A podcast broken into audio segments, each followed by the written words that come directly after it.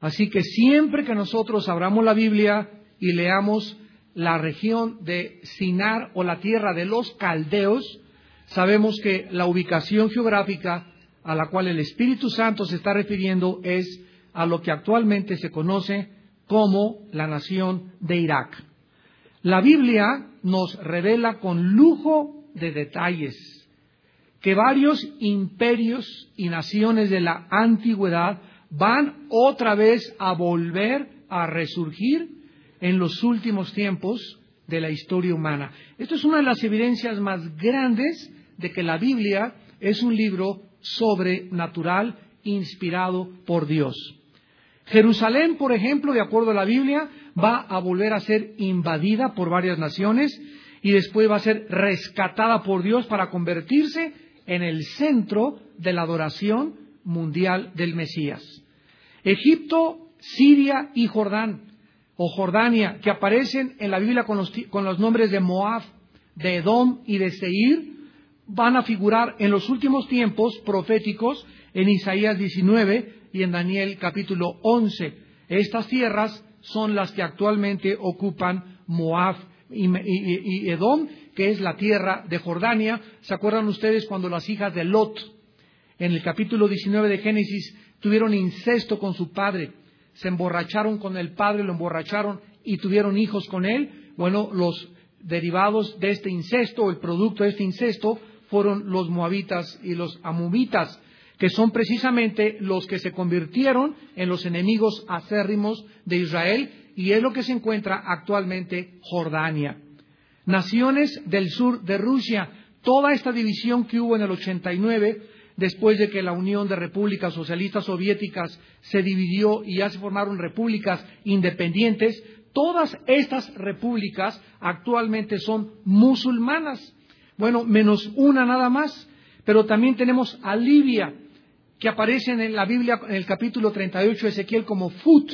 Tenemos a Alemania, que aparece como Gomer, a Turquía y a Sudán, son naciones musulmanas que van a formar, de acuerdo a Ezequiel 38 y 39, una coalición que va a atacar a la nación de Israel en los últimos tiempos.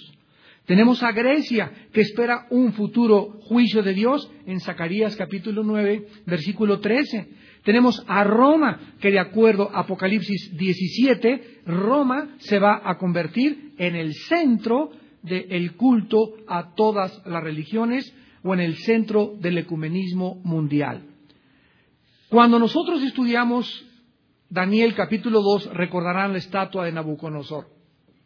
En esta estatua de Nabucodonosor, que es el patrón, la clave, el secreto de todas las profecías, el Espíritu Santo no nos permite eh, que nosotros podamos decir es que eh, el oso y el león de, eh, Daniel 7 es Rusia, porque Rusia tiene el símbolo del oso últimamente, este, el leopardo o el águila, Inglaterra, etcétera, etcétera. Y yo he leído revistas de carácter escatológico profético que han tratado de inmiscuir naciones como Inglaterra, Rusia en lugares de la Biblia simplemente porque el símbolo que tienen actualmente es un símbolo bíblico. Por ejemplo, Estados Unidos, el símbolo de Estados Unidos es el águila. Tenemos aquí en México también un símbolo precioso, que el símbolo de nuestra bandera mexicana es un águila eh, con sus garras una serpiente. Es el símbolo del bien derrotando al mal, a Satanás. ¿Qué símbolo tan precioso tiene nuestra insignia patria? Pero no necesariamente porque tengamos el águila y porque Estados Unidos también tenga el águila o porque eh, Rusia tenga el oso, significa que son las naciones inmiscuidas en la Biblia. En la visión de Daniel 2, Dios nos da un patrón para saber que Babilonia, que es Irak, la cabeza de oro, el pecho y los brazos de plata, que son los medos persas que actualmente se conocen como Irán, en 1935 se le cambió el nombre de Persia a Irán. Después el vientre de bronce, que es Grecia, con las conquistas de Alejandro el Magno, representando el leopardo de Daniel 7. Y después las piernas de hierro, representando el cuarto imperio romano. Dios no nos permite otro imperio en la historia. Porque del mismo imperio romano, de las piernas de hierro, surgen los diez dedos mezclados con el hierro y con el barro, que serán la última forma del gobierno mundial. Una unión, un bloque de diez naciones que conformarán el, bloque que va a dominar el futuro dictador mundial llamado el anticristo. Entonces, una vez que Dios nos da un modelo o un patrón, es para que nos sirva de guía, para que, como los patrones de la tela, ¿verdad? Tú pones un pedazo de tela y pones un patrón y recortas alrededor del patrón. Tú no te puedes salir de ese patrón porque eso es precisamente para lo que sirven los patrones. Entonces nosotros tenemos que mantener durante toda nuestra vida, los que les interese el estudio de la profecía, este patrón de la imagen del capítulo 2. En el capítulo 7 de Daniel encontramos otra visión de Daniel cuando ve salir del mar a cuatro bestias. Una bestia era como un oso, la otra era como este, un leopardo y la otra era como este, un leopardo, un oso y un león. Y la cuarta bestia que ve salir del mar en Daniel 7 era una bestia terrible, tan terrible que el Espíritu Santo no encontró el nombre de ningún animal depredador, de ninguna bestia salvaje para comparar la crueldad y el salvajismo que representará el último gobierno mundial que gobernará y dirigirá el anticristo. Ahora, vayamos rápidamente a Apocalipsis capítulo 13 y veamos sorprendentemente que estas cuatro bestias de Daniel capítulo 7, que son separadas en el capítulo 7 de Daniel, en el capítulo 13 de Apocalipsis, o sea, 750 años después de Isaías, o, de 550 eh, años después de Daniel, el apóstol Juan, estas tres bestias, estas tres depredadores, las encontramos unidas en una sola bestia. Me paré sobre la arena del mar y vi subir del mar una bestia. En Daniel 7 eran cuatro bestias que surgían del mar. Un león, un oso, un leopardo y la cuarta bestia que tenía diez cuernos. Aquí vemos a una bestia que tiene siete cabezas, diez cuernos, en sus cuernos diez diademas y sobre sus cabezas un hombre blasfemo. Y la bestia que viera semejante, ¿a qué cosa? Nos damos cuenta, hermanos, otra vez, que la Biblia tiene reglas de interpretación. Una de las ramas de la teología se llama la hermenéutica que trata acerca de las reglas de interpretación bíblica. Y una de las reglas de la hermenéutica dice que nunca podemos nosotros interpretar los símbolos de la Biblia por nosotros mismos. Porque en segunda de Pedro 1, 19 y 20, el apóstol escribió, la Biblia no es de interpretación privada. O sea, yo no puedo venir a la Biblia y decir, bueno, me parece que este leopardo, pues este, Alejandro el Magno, ¿verdad? Fue esto y, me parece que ahorita el leopardo es el símbolo de, tal país. No podemos hacer eso con la Biblia, porque la violentaríamos la Biblia. Sería algo agresivo en contra de la palabra de Dios. Tenemos que recurrir a la misma Biblia para que sea la misma Biblia en otros libros la que nos interprete qué quiere decir Dios con cabezas, bestias, cuernos, y podamos asociar entonces este estudio y poder tener un rompecabezas donde las piezas son armadas por el Espíritu Santo. Dios nos pone los símbolos uno por acá, otro por allá, otro para acá, y nos da a nosotros el trabajo, nos da a nosotros eh, eh, la responsabilidad de investigar y poner nosotros las piezas en su lugar para que podamos nosotros asombrarnos y poder saber que la Biblia se tiene que estudiar profundamente. Entonces, es como el petróleo. Tú no puedes agarrar un pico y rascarle 50 centímetros de la tierra, un metro, y esperar que salga el petróleo. Tienes que escarbar profundamente porque se encuentra a, este, varios metros de profundidad de la tierra. Tú no puedes encontrar, eh, eh, esperar encontrar el oro en cualquier parte o piedras preciosas en cualquier lado. Están escondidas las piedras preciosas por todos lados. El diamante aparece como un carbón, hay que buscarlo, hay que limarlo, hay que darle sus facetas, hay que pulirlo. Así son las gemas y las piedras preciosas que Dios nos ofrece en su santa palabra. Tú encuentras una gema y tienes que pulirla y rasparle y quitarle aquí, unirla con la otra para que puedas tener el valor verdadero que el Espíritu Santo le da.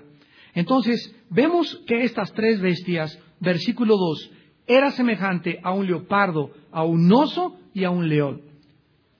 Y esta bestia que surge del mar tiene tres cuerpos de los animales de Daniel capítulo 7. El león, el oso y el leopardo del capítulo 7 de Daniel. ¿Y qué representan estos tres animales? Representan al imperio babilónico, representan al, imperio medo-persa y representan al imperio griego. Entonces vemos de aquí, en Apocalipsis 13, que antes de que venga Cristo, estos tres imperios, Babilonia, los de los persas, que es actualmente Irán, y Grecia, volverán a resurgir otra vez. Y dice el versículo 2, y el dragón le dio su poder y su trono y grande autoridad. ¿Quién es la bestia que surge con el cuerpo de un leopardo, con los pies, como dice la Biblia, de oso y con la boca como de un león? Más adelante se nos revela que es el anticristo. O sea, se va a juntar en el futuro Irak, Irán y Grecia, con naciones que formaron la cuarta bestia, que es el imperio romano, y de entre ellos va a unificar el Oriente con Europa, el anticristo. Y ante los ojos de la historia que nosotros estamos contemplando, no nos podemos sorprender. Porque el papel que Estados Unidos juega ahorita en el Medio Oriente es trágico. Ya nadie le hace caso y hay un odio acérrimo en contra del americanismo y los imperialistas, como les llaman los musulmanes o los hijos de Satán. Entonces Estados Unidos no va a poder prefigurar el Medio Oriente, va a ser debilitado de acuerdo a la Biblia, esto fue profetizado hace dos mil años, y va a surgir Europa como el mediador para garantizar el flujo del petróleo al occidente a los países musulmanes y a los países árabes. Estábamos leyendo el otro día, el martes, en Apocalipsis, que en el último artículo que salió en El Economista y en la revista Newsweek en inglés, estaba hablando que Estados Unidos necesita casi 80 millones de barriles de petróleo para poder subsistir. Y que es importante que esta producción no pueda detenerse. Entonces, Japón, Estados Unidos, Europa no pueden prescindir del petróleo. Y desgraciadamente, el 65% de las reservas petroleras del mundo se encuentran en los países que son Irak, Saudi Arabia, los Emiratos Árabes e Irán, donde se encuentra amenazado el flujo del petróleo al occidente. Esto la mayor parte de las personas no lo sabe.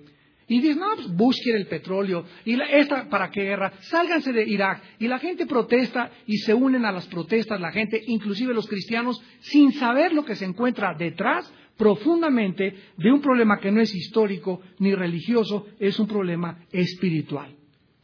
Entonces, si nosotros comprendemos toda esta trascendencia que se encuentra detrás, podemos entender claramente la sabiduría de Dios. Dios nos muestra claramente que Irak vuelve a resurgir. Ahora, para que, escuchen esto, para que el Evangelio llegara a los musulmanes por primera vez, era necesario cortarle la cabeza a Saddam Hussein. Más de un millón de Biblias han sido repartidas en la nación de Irak actualmente. Se habla más de 65 mil musulmanes viniendo a Cristo en los últimos seis meses, eh, eh, tanto en Irak como en el Medio Oriente. ¿Por qué? Porque en cuanto entraron los americanos, llevaron la Biblia, el hijo de Billy Graham Franklin tiene un ministerio que se llama la Bolsa del Samaritano, más de un millón de Biblias les permitieron repartir a los musulmanes. ¿Cómo podían los musulmanes comparar la falsedad de su religión y filosofía en la que viven si nadie les enseña nunca la verdad? Vemos pues que detrás de todas las cosas hay un Dios soberano que obra todas las cosas para el bien y que estas personas por primera vez están teniendo en sus manos la luz del Evangelio, de la gracia de Dios en Jesucristo. Entonces, todos estos fenómenos sociológicos y geopolíticos no pueden ser comprendidos más que a través de las Sagradas Escrituras. Y dichosos nosotros que, que, poseemos la palabra de Dios y que es el tesoro más grande que Dios nos ha dado para que en estos tiempos la estudiemos de una forma diligente, perseverante, que verdaderamente profundicemos y nos fascinemos y nos asombremos con las revelaciones que el Espíritu Santo nos quiere hacer en estos tiempos. Muy bien, vamos pues nosotros ahora a comenzar a estudiar en el libro de Jeremías capítulo 50 y 51 lo que hace 2700 años el profeta Jeremías profetizó acerca del futuro de Irak. Ustedes van a quedar en esta noche asombrados, fascinados. Vamos a comenzar en primer lugar a ver que estas profecías están describiendo en Jeremías 50 y 51 una invasión futura. Futura porque en los tiempos de Jeremías Babilonia fue conquistada, ya lo estudiamos, por los medos persas. Terminó la cautiva babilónica y ¿quién conquistó a los babilonios? Los medos persas, capítulo 5 de Daniel, cuando estaba el rey este, eh, Darío, ¿verdad? Ahí, eh, en, una gran, este, en, una, en, un gran banquete entraron, eh, Babilonia era una ciudad súper fortificada. Quiero mencionarles rápidamente algunas características de que lo que escriben los historiadores de Babilonia para que tengan idea.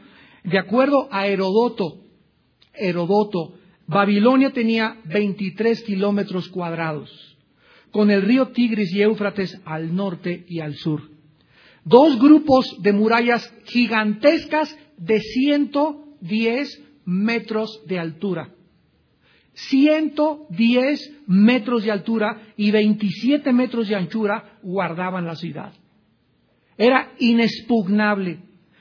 Además, 150 puertas de bronce sólido protegían las entradas y sobre las murallas había día y noche 250 vigías o atalayas, como le dicen en la Biblia. Durante la cumbre del poder babilónico, las provisiones podían ser embodegadas en Babilonia por 20 años. O sea que si Babilonia era sitiada por algún ejército, podían tener tanta comida guardada en bodegas que podían, sin salir de la ciudad, sobrevivir 20 años. Para que tengamos alguna idea. Esto desanimaría la idea de que fuera atacada. Por dentro estaba adornada con los famosos jardines colgantes de Babilonia, que fueron una de las maravillas del mundo, con un gran puente de 220 metros de largo y 10 metros de ancho que cruzaban el río Éufrates, conectando la parte oriental y occidental de la ciudad.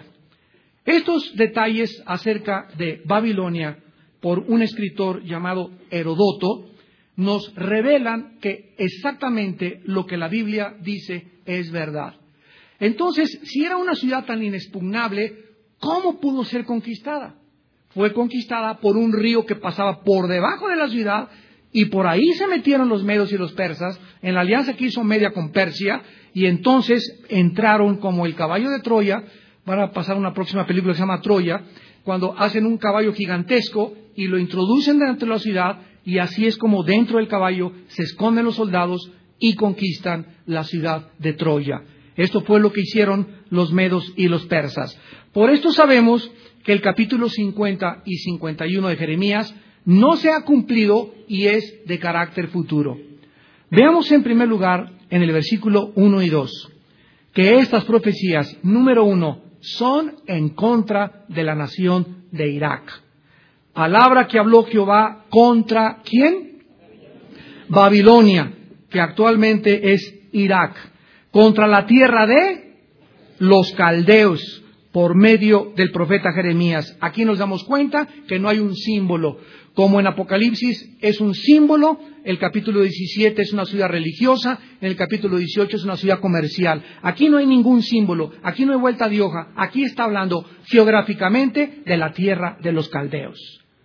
Está hablando geográficamente de la ciudad de Babilonia. Por eso no podemos tomar aquí Babilonia como un símbolo que está representando alguna otra cosa. Dice el versículo 2. Eh, Anuncien en las naciones y hagan saber, levantad también bandera, publicad y no encubráis, decir, tomada es Babilonia. Bel es confundido. Bel era el Baal de los babilonios, era un ídolo, era un dios. Merodac es deshecho, era el ídolo más importante después de Baal. Destruidas son sus esculturas, quebrados son sus ídolos.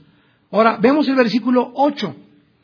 Huid de en medio de Babilonia, salgan de la tierra de los caldeos y sean como los machos cabríos que van delante del rebaño.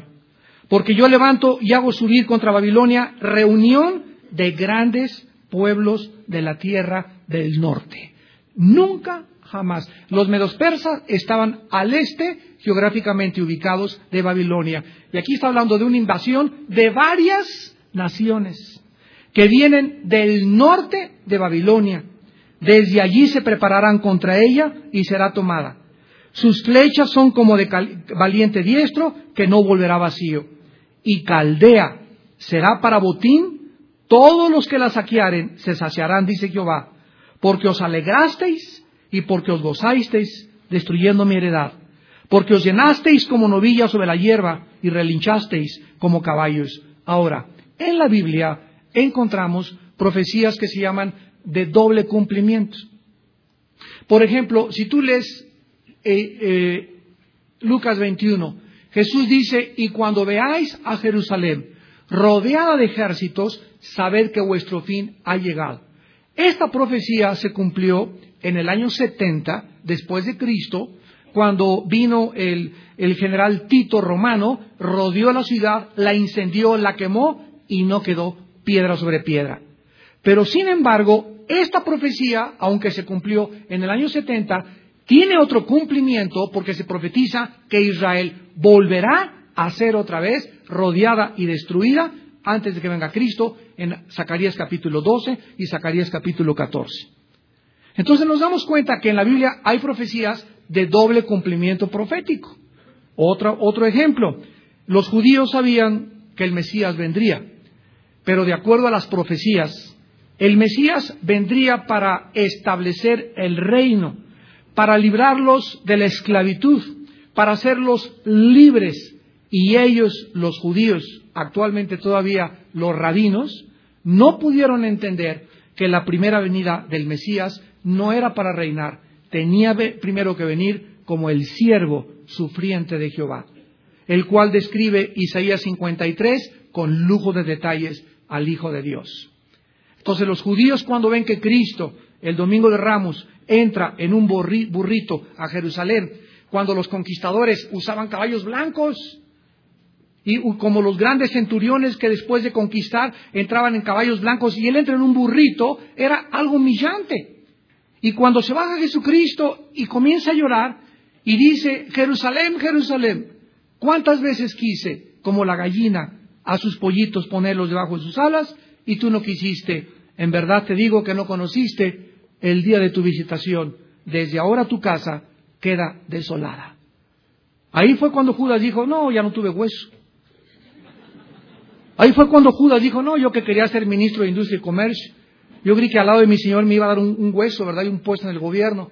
Y ahí fue cuando Judas comenzó ya ahora sí a confirmar que no tenía ningún beneficio económico, ni comercial, ni, ni de nada con Cristo y que no valía la pena más que traicionarlo. Él había perdido el tiempo siguiendo un hombre durante tres años y medio y durante esos tres años y medio sus intenciones eran solamente de carácter económico. ¿Cuántos cristianos siguen actualmente igual a Cristo como Judas? que solamente porque tengo un enfermo, me acuerdo de Dios, tengo un problema, me acuerdo de Dios, pero tú no tienes una relación íntima con Dios más que cuando lo necesitas. Y al final vas a encontrarte vendiéndolo por 30 monedas de plata. Entonces Cristo, ¿verdad? Decepciona a la mayor parte de la gente. El pueblo dice, Osana el que viene en el nombre del Hijo de David. Este es el Mesías, el Salvador. Y ven que no hace eso. Y comienza el Calvario de Cristo donde durante cuatro o cinco noches él duerme cerca del Monte de los Olivos y en la última noche en Getsemaní no puede dormir. Y a las dos, dos y media de la mañana de la madrugada, Judas le entrega con un beso en el huerto de Getsemaní. A las seis y media de la mañana es llevado ante Anás y ahí comienzan los seis juicios más injustos de toda la historia de la jurisprudencia humana.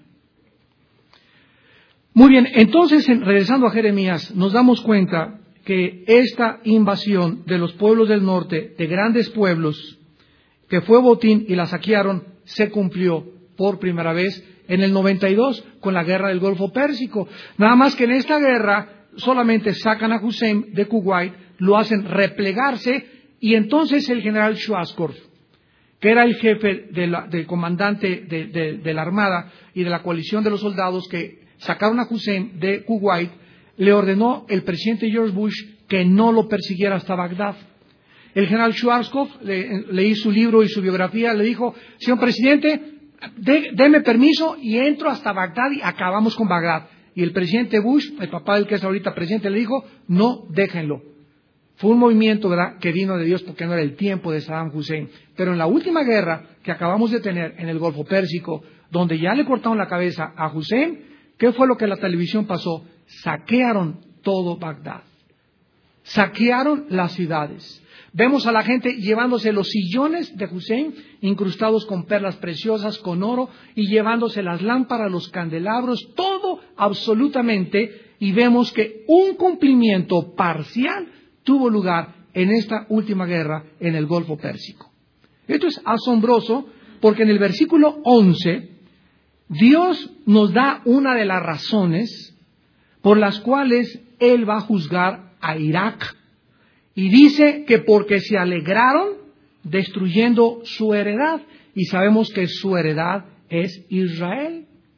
Y en la primera guerra del 92 del Golfo Pérsico, cuando Hussein se vio atacado por los Estados Unidos y 27 naciones que formaron la coalición dirigida por el presidente Bush en Estados Unidos, Hussein no tenía vela ni entierro contra Israel.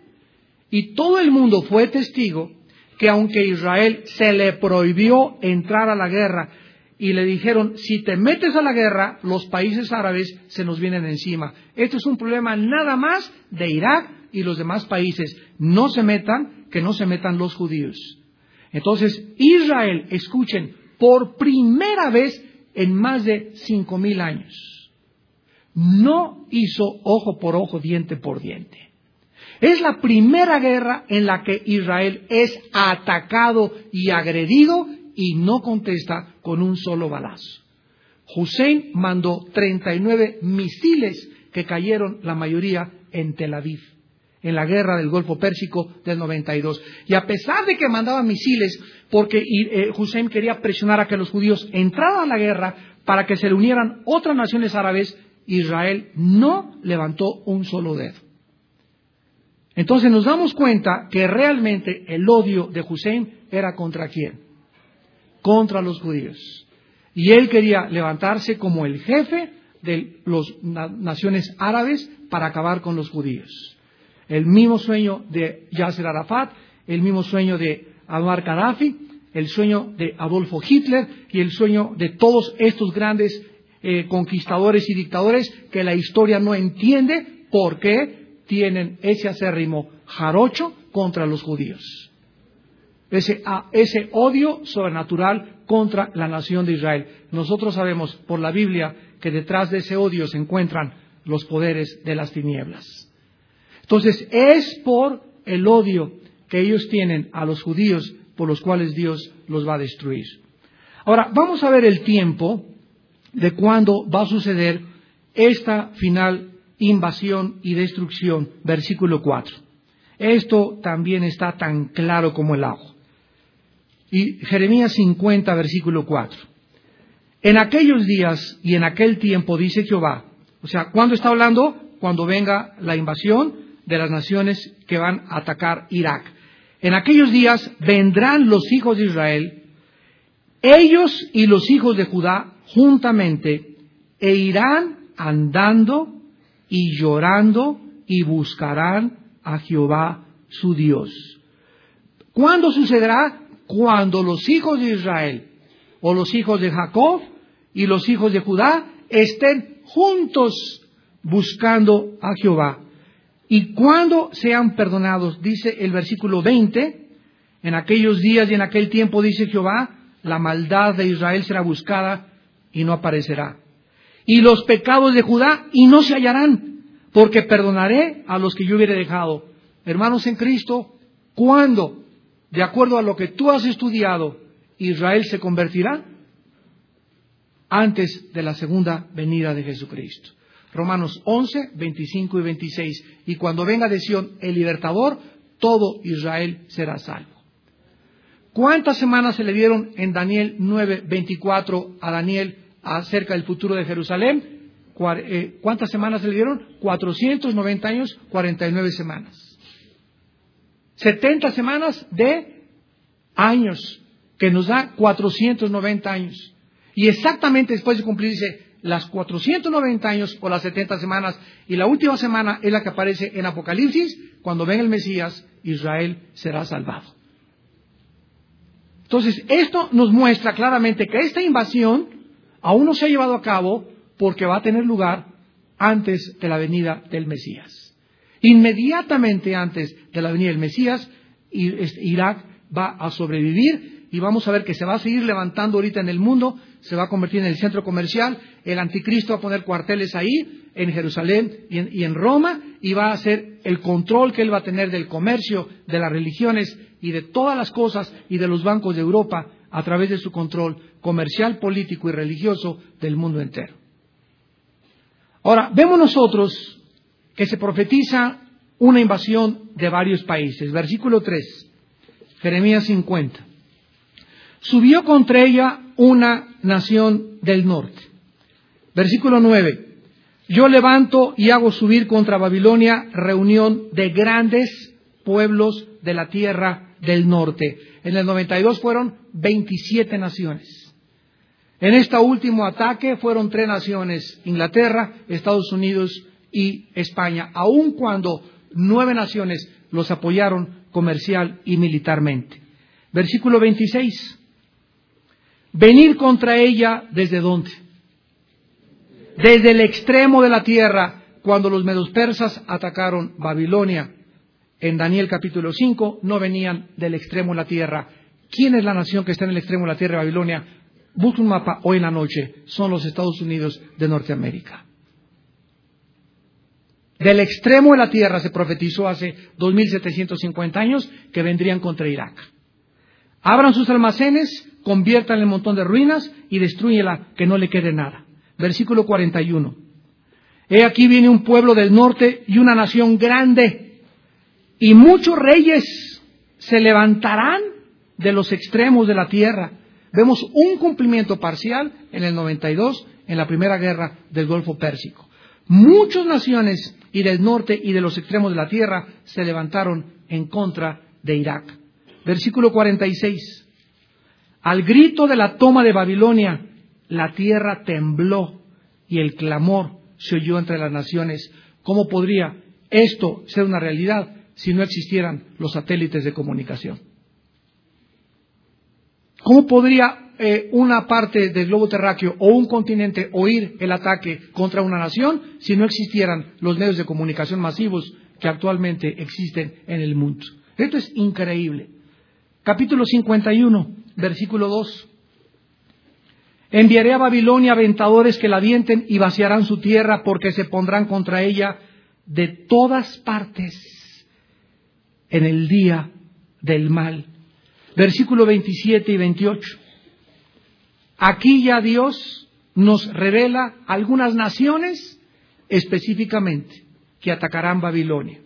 Alcen bandera en la tierra, toquen trompeta en las naciones, preparen pueblos contra ella, junten contra ella los reinos de Ararat. Ararat es el nombre antiguo asociado con la moderna nación de Turquía. Apunte ahí, ponle arriba de tu Biblia Turquía, arriba de Ararat. Que ha sido Turquía una aliada actual de los Estados Unidos en la lucha antiterrorista y Armenia. Ahora que vino en el 92 la guerra contra el Pérsico, ni Egipto, ni Turquía, ni tampoco Saudi Arabia, como lo vamos a ver próximamente, se unieron a Irak, sino que se pusieron del lado del occidente. Y ahora en esta última guerra, cuando Bush pidió permiso a Turquía para que pudiera entrar o poner sus bases militares y desde ahí atacar Irak, Turquía tuvo ahí como 15 días de debates y, de argumentación entre, los senadores y entre los oficiales turcos eh, del gobierno turco, total que le permitieron volar por encima de Turquía para que pudieran bombardear Irak, aunque no les permitieron sentar bases a los americanos, ni a los ingleses, ni a los españoles en el suelo de Turquía. Y de acuerdo a la Biblia, Turquía es una de las naciones que se unirán para atacar Irak. ¿Por qué? Porque en el norte de Irak hay un grupo étnico que se llaman los kurdos. Y estos kurdos, ¿verdad? Es un grupo que tiene su frontera con Turquía precisamente.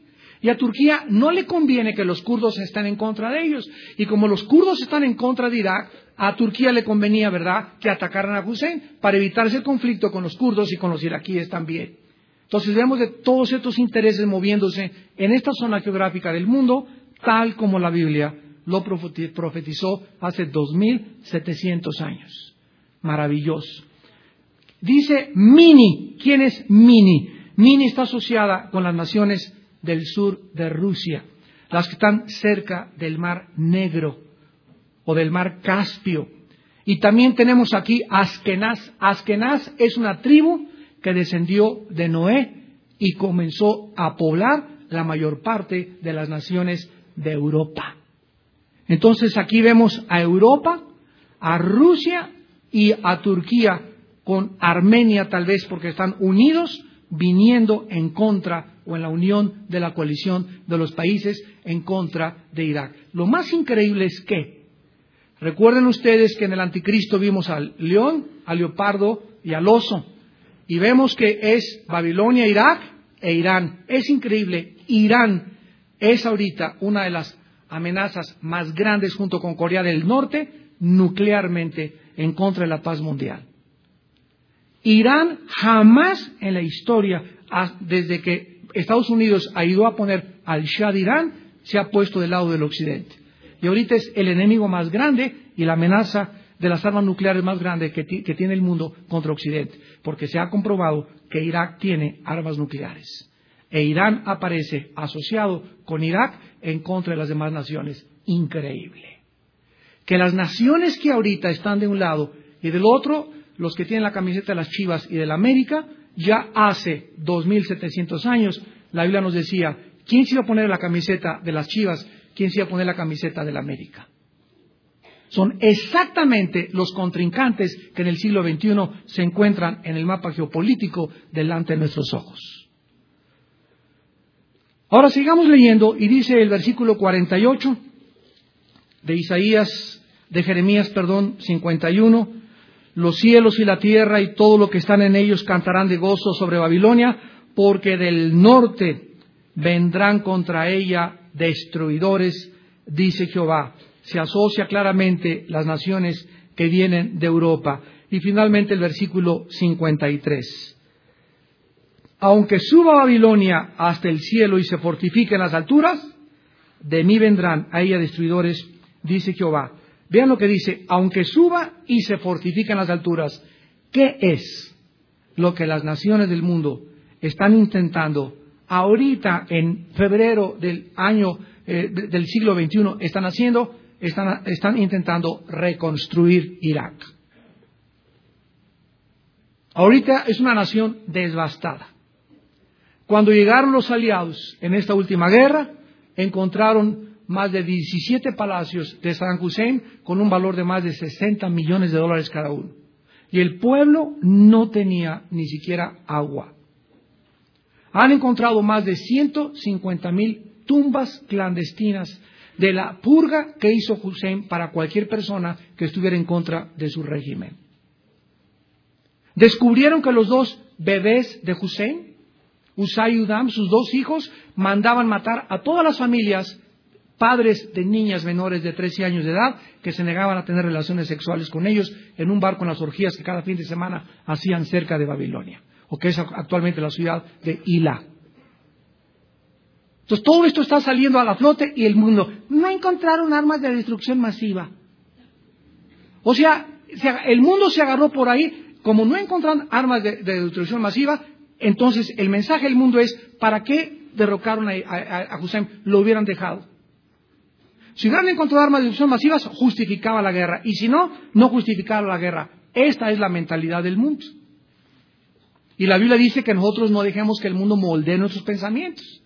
¿Verdad? Porque nosotros tenemos la mente de Cristo, dice 1 Corintios 2. Y debemos de pensar y amoldear nuestros pensamientos a los pensamientos de Dios que no son los pensamientos de nosotros. Y si tú piensas lo que dice en el canal 3 y en el canal 2 y en Televisa y en los periódicos y moldeas tu forma de pensar y tu filosofía de acuerdo a lo que ellos piensan, entonces, ¿cuál renovación de tu mente? Nunca podrás comprender entonces que los pensamientos de Dios no son otros pensamientos. Y que detrás de las cosas que el mundo ataca, critica, no entiende, se encuentra el poder y la soberanía de un Dios que pone y quita reyes. Ahora veamos nosotros, ¿verdad?, que cuando Babilonia fue conquistada, repito, que fue en octubre del año 538 antes de Cristo, el ataque provino del oriente de los medos persas. Por tanto, estas profecías son futuras. Ahora, veamos en el versículo también, eh, versículo capítulo 50, versículo 9, algo que va a impactar a otras personas, y es que la destrucción de Irak o de Babilonia no es obra de Bush, ni de Anthony Blair, ni de el, presidente de España, ni de las naciones del mundo. La destrucción cuando Dios determina que una nación llegue a su fin. Y este es el médulo, la médula, es el, núcleo de nuestro estudio, Dios y las naciones. El Espíritu Santo quiere a través de esta serie, hermanos en Cristo, que ustedes entiendan que no solamente detrás de mi vida hay un propósito y, vivo con mi circulito, mi iglesita nada más, y Dios quiere que pensemos universalmente, que veamos su plan, no solamente de, mi ranchito y nomás con, con mis chivitos, ¿verdad? Y, de mi iglesita o de mi, denominación o de mi nación. Dios quiere que pensemos y que veamos que el mundo entero es el campo para sembrar. Y que nosotros somos ciudadanos del cielo ahora. Y que no importa que seas mexicano, chino, negrito, haitiano, lo que sea, nuestra ciudadanía está en los cielos y vamos de paso. Y Dios quiere que entendamos qué está haciendo Dios en las naciones del mundo. Para que ya te salgas de tu rancho,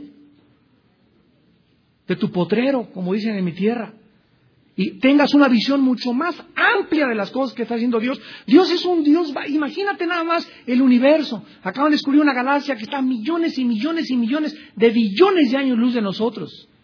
Es increíble el universo. Tenemos los cristianos que salir de nuestra mentalidad y ver ya las cosas como las ve Dios universalmente mundialmente, ¿verdad? Estudia qué está pasando en Afganistán, en China, en Europa, en Estados Unidos, cultívate, lee, edúcate, investiga. Esta es la razón principal de esta serie de estudios, Dios y las naciones, que salgamos de nuestro rancho y que nos demos cuenta que lo que pasa en Haití, lo que pasa en Cuba, lo que pasó en la Segunda Guerra Mundial con las Alemanias, lo que pasó en los tiempos de Rusia, en todas las cosas tenemos que ver dos fuerzas, ¿verdad? Los poderes del mal y los poderes del bien, porque el mundo invisible, somos el reflejo del mundo invisible y las cosas que se ven visiblemente tienen una causa invisible y nuestra responsabilidad es discernir qué está sucediendo no visiblemente, porque las cosas que se ven son temporales, pero las que no se ven son eternas.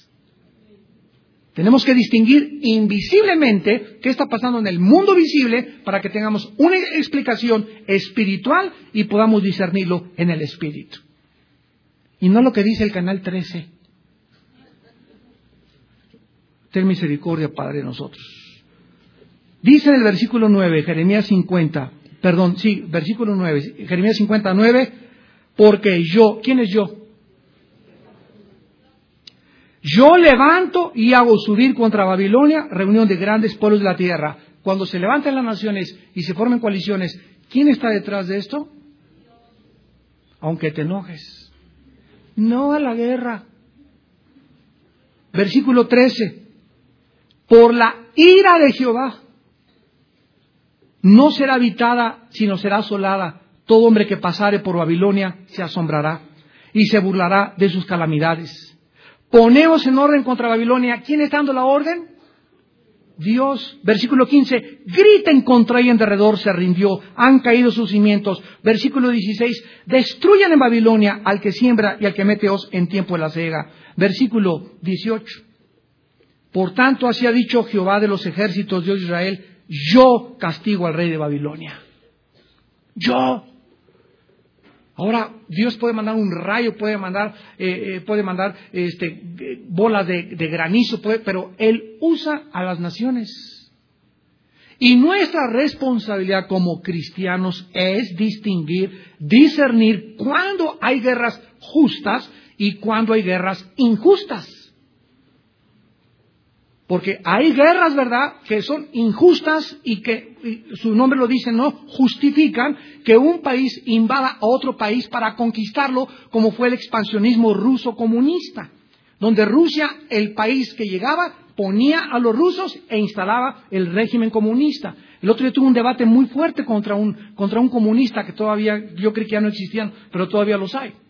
Y me decía, es que los imperialistas, le dije, dime una nación, una nación desde la Segunda Guerra Mundial que Estados Unidos haya entrado y haya instalado un régimen americano o que se hayan quedado los americanos. Dime un solo ejemplo. No me lo pudo nombrar. A donde ha entrado, ha estado ahí, ha controlado y se ha salido. ¿Cuáles imperialistas? Sin embargo, los rusos en todas se quedaron ahí.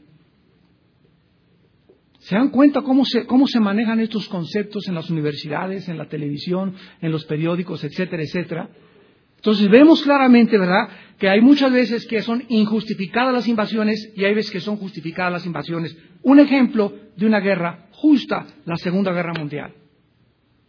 Si no se hubiera unido Roosevelt en Estados Unidos, Winston Churchill en Inglaterra, José Stalin en Rusia y los países que fueron en contra de Hitler, ahorita el nazismo hubiera conquistado el mundo entero. Era imprescindible sacar a Hitler e impedir que Hitler avanzara con su régimen loco, marihuano, ¿verdad? Eh, de, avanzar en Europa y arrasar con todo el mundo con el nazismo. Entonces se le tenía que detener. ¿Quién lo detuvo? ¿Cuántas almas murieron en la Segunda Guerra Mundial? Más de 85 mil almas. ¿Cuántas van ahorita en el Golfo Pérsico? 357. Entonces muchas veces nos damos cuenta que es necesaria la muerte de muchos seres humanos por el mundo de pecado que vivimos para que se pueda instaurar la justicia y la paz en el mundo. Porque de acuerdo a la Biblia no puede haber paz si antes no hay justicia. La justicia tiene que llevarse a cabo para que el, producto de la justicia sea la paz. Romanos 5.1, justificados por la paz, por, la fe, tenemos paz para con Dios. Primero, Cristo tenía que cumplir la justicia de Dios en la cruz para que nosotros pudiéramos disfrutar de la paz de Dios. Y así, hermanos, vamos a poder seguir leyendo a otras naciones en las próximas clases. Nos vamos a entrar más profundamente en Persia, que es actualmente Irán. Vamos a estudiar las profecías de Egipto, que dice de Egipto, de Grecia en los últimos tiempos. Vamos a buscar a Estados Unidos y no lo vamos a encontrar y nos vamos a dar cuenta de qué forma tan profunda el Espíritu Santo quiere prepararnos para la segunda venida de Jesucristo. El Espíritu Santo quiere que ya dejes de leer el calimán, quiere que tomes en serio a Dios, que compres libros, que te cultives, que leas, que alimentes tu espíritu, que cultives tu intelecto, que medites, que memorices la palabra de Dios, que le examines con concordancias, con diccionarios, que ya dejes de leerla superficialmente y tener esos devocionales de cinco minutos que tienes. Jesucito mío, amén. Ya, ya es mi devocional. Es como tú tienes en la mañana la Biblia, lees ahí que Juan 4, 25 al 28, y de ahí no pasas, y así te van a pasar los años y los días, y nunca descubriste que la razón por la cual tú estás vivo y yo estoy vivo en esta tarde es con el único propósito que Dios en su paciencia te está extendiendo su misericordia para que entiendas, para que entiendas que seguimos vivos con el único propósito de conocerlo. De conocerlo. Esta es la vida eterna, Juan 17.3, que te conozcan. Jeremías 9, 23 y 24. No se alabe el sabio en su sabiduría, ni el valiente en su valor, ni el poderoso en sus riquezas. Alabes en esto el que se hubiere de alabar, en conocerme y entenderme que yo soy Dios. Y si tu vida sigue transcurriendo, amado santo que me escuchas, si tu vida sigue transcurriendo y sigues desperdiciando tu vida y no le das a la vida el valor que Dios le da, ni entiendes por qué sigues vivo, Dios puede acortar los días de tu vida en esta tierra. ¿Quieres vivir más? ¿Quieres tener salud? ¿Para qué dice el Señor? Si lo estás desperdiciando y no vives para mí. Vives para mí y dice la Biblia, alargaré tus días y serán tus días largos y años de misericordia y verdad te seguirán todos los días de tu vida. Y después de esta vida en la casa de Jehová, moraremos por largos días. Oremos. Señor, te damos gracias por hablarnos a través de la Biblia en estos tiempos tan confusos que vivimos, donde oímos demasiadas voces de filósofos, de escritores, de comentaristas, de personas que muchas veces hablan y comentan y opinan de cosas que ni siquiera conocen. Padre, te damos gracias porque de acuerdo a la Biblia el ser humano está incompleto sin Cristo. El ser humano puede tener un intelecto muy desarrollado y alcanzar grados académicos varios y diversos. Pero si el ser humano no cultiva su espíritu y no descubre que somos espíritu y que es el componente más importante de nuestra personalidad, el ser humano sigue vacío. Y eso es lo que han descubierto miles de personas a través de la historia, que han sido artistas en Hollywood, grandes deportistas, grandes políticos que tuvieron todo y lo tienen todo, y cuando tienen todo se dan cuenta que algo les hace falta, que siguen vacíos, porque fuimos creados para Dios, fuimos creados para que fuera Jesús, el Hijo de Dios, el que llenara el vacío de nuestra vida. Para que Él entrara a nuestra vida a darnos propósito y significado y encontráramos en Él esa paz, esa paz que no tiene precio para comprarse y que solo puede provenir de nuestra íntima relación con Él todos los días. En esta noche Dios te ofrece a ti, tú también que nos ves por la televisión, su perdón desde la cruz. El Hijo de Dios colgaba entre el cielo y la tierra, hecho pedazos en esa cruz. Era un cuadro tan impresionante y tan tremendo que la gente no podía comprender cómo Dios, si amaba a su hijo, permitió que su hijo sufriera tal escarnio, tanta crueldad de parte de los humanos y no lo rescató ni lo salvó de la cruz. Solo en la Biblia encontramos la respuesta, porque de tal manera Dios te ama que nos dio a su Hijo, para que si tú en esta noche crees en Él y le aceptas en tu vida como tu Salvador y tu Señor, Él te perdone y pases de la muerte a la vida y tengas esa paz que tu alma sigue buscando en cosas que no son a Jesucristo. ¿Qué tengo que hacer? Me preguntarás en este momento para yo tener esa paz, para experimentar ese perdón. La Biblia dice en primer lugar que te arrepientas de tus pecados. Arrepentirse es reconocer que tu vida es una vida equivocada. Es reconocer que tus problemas no son intelectuales, sino de carácter moral. Muchas personas no quieren aceptar el cristianismo y odian el cristianismo y la Biblia. No porque no sea verdad, sino porque no les conviene no les conviene aceptar a Cristo por sus vidas inmorales que viven. Ese es el problema. Pero Dios te manda que ese problema inmoral que tú tienes, Él lo puede sanar. Con su sangre derramada en la cruz, si tú crees en esta noche que Jesús es el Mesías. Es el Hijo de Dios, Dios encarnado, muriendo en nuestro lugar perdonándonos y no tomándonos en cuenta nuestros pecados y haciendo la paz por medio de su sangre en la cruz. Si tú en esta noche quieres invitar a Cristo a tu vida, dile estas palabras, ahí desde tu lugar, en el silencio de tu alma. Señor mío y Dios mío, te confieso que vivo confundido, confundida, que no estoy seguro de muchas cosas, Pero esta noche he escuchado que existe una verdad que se llama Jesucristo. Que existe un hombre que murió en una cruz y que a los tres días resucitó y que en esta noche Él está vivo para ofrecerme entrar a mi vida. Señor Jesús, me arrepiento de mis pecados. Creo que tú eres el Hijo de Dios enviado por tu Padre para que en esa cruz pagaras por mis pecados y te pido que entres a mi corazón en este instante como mi Dios y mi Señor. Sálvame de mis pecados, perdóname por tu gracia y tu misericordia y transfórmame. Cámbiame en esa persona que tú quieres que yo sea. Porque te entrego mi vida y lo que me queda de días de mi vida para vivirlos para ti. En el nombre de Jesús. Amén.